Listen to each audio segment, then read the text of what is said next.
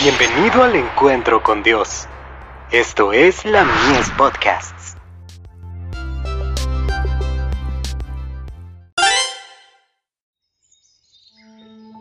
La maravillosa gracia de Dios. La ley de Dios vinculada con su trono. Abre mis ojos, y miraré las maravillas de tu ley. Salmo 119, verso 18. Dios ha dado su ley al ser humano para que constituya la medida del carácter. Mediante esta ley podéis descubrir y vencer cada defecto de vuestro carácter. Podéis separaros de cada ídolo, y uniros al trono de Dios mediante la cadena de oro de la gracia y la verdad. Mensajes selectos. Tomo 2. Página 367. La ley moral nunca fue un símbolo o una sombra. Existía antes de la creación del hombre, y durará mientras permanezca el trono de Dios. Dios no podía cambiar ni alterar un solo precepto de su ley a fin de salvar al hombre, pues la ley es el fundamento de su gobierno. Es inmutable, inalterable, infinita y eterna. A fin de que el hombre fuera salvado, y se mantuviera el honor de la ley, fue necesario que el Hijo de Dios se ofreciera a sí mismo como sacrificio por los pecados. El que no conoció pecado se hizo pecado por nosotros.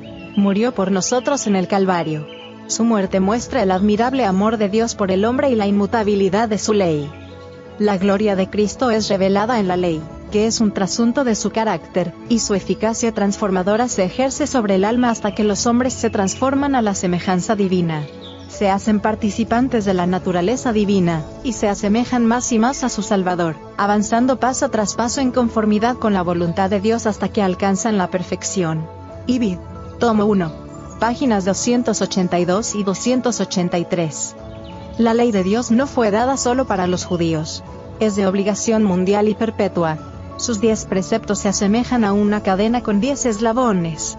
Si uno de ellos se rompe, la cadena pierde todo su valor. No se puede ni cambiar ni revocar un solo precepto para salvar al transgresor. Comentario Bíblico Adventista. Tomo 2. Página 1014. Cristo quiere que estén representados en su iglesia en la tierra el orden celestial, el plan de gobierno celestial, la armonía divina del cielo. Así queda glorificado en los suyos.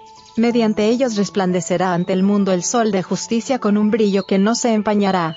La iglesia dotada de la justicia de Cristo es su depositaria, en la cual las riquezas de su misericordia, y su gracia y su amor han de aparecer en plena y final manifestación. El deseado de todas las gentes. Página 634.